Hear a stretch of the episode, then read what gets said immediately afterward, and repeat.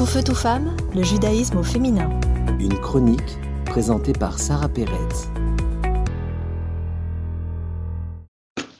Nous sommes à quelques jours de Yom Kippour, le temps des bonnes résolutions, de se remettre en question, de prendre des bonnes décisions et de décider de changer nos vies.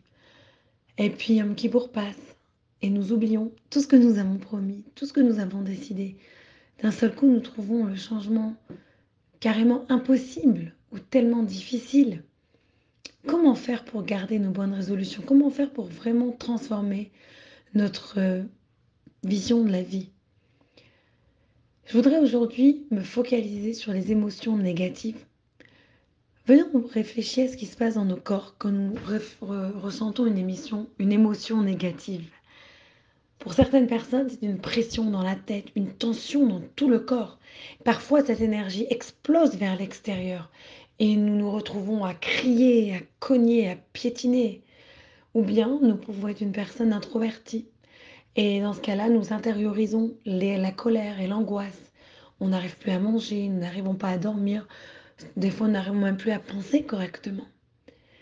Aujourd'hui, j'ai envie de me poser la question, pourquoi les émotions négatives génèrent-elles tellement plus d'énergie que des émotions positives? C'est vrai, on n'est pas aussi énervé quand on passe tous les feux verts, on n'est pas aussi excité quand on passe tous les feux verts que d'être arrêté à un feu rouge. Qu'est-ce qui se passe qui nous énerve tellement quand on arrête à un feu rouge? C'est comme si les émotions négatives sont décuplées.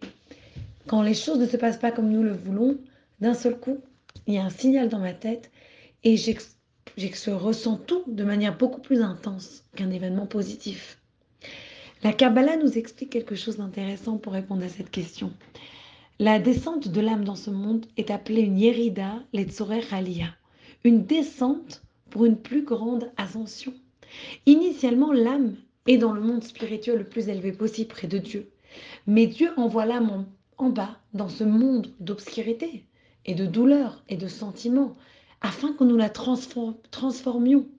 Si nous retournions seulement à l'endroit où nous étions auparavant, sans travailler, ce voyage n'aurait pas de but. L'âme doit passer par le voyage de la transformation. Lorsque nous prenons la colère et la douleur du passé et nous en faisons quelque chose de beau, nous la travaillons, nous créons à ce moment-là une lumière à partir des ténèbres. Et plus le sentiment négatif et la douleur sont grands, plus l'intensité du bien qui peut en sortir sera grande. Donc, comment canaliser son énergie négative? Quelques idées. Premièrement, passons plus de temps à remarquer les choses qui vont bien. Concentrons-nous et apprécions ce qui se passe bien plutôt que de toujours commenter ce qui ne va pas. Deuxièmement, lorsque des émotions négatives s'accumulent à l'intérieur et demandent un exutoire, déchargeons cette énergie en l'utilisant pour faire quelque chose de positif. Transformons cette énergie négative en une énergie positive. Certaines personnes sont poussées à accomplir de grandes choses pour donner tort à ceux qui n'y croyaient pas ou qui leur ont dit qu'ils n'y arriveraient pas. Des fois, juste en se disant je vais lui montrer, ça nous donne la force de transformer toute une, toute une vie. Le mot hébreu pour acceptation est ishtalmut, être en paix parce que nous pouvons vraiment être en paix avec les événements négatifs que nous avons vécus seulement lorsque nous réalisons qu'il y avait un but divin derrière eux.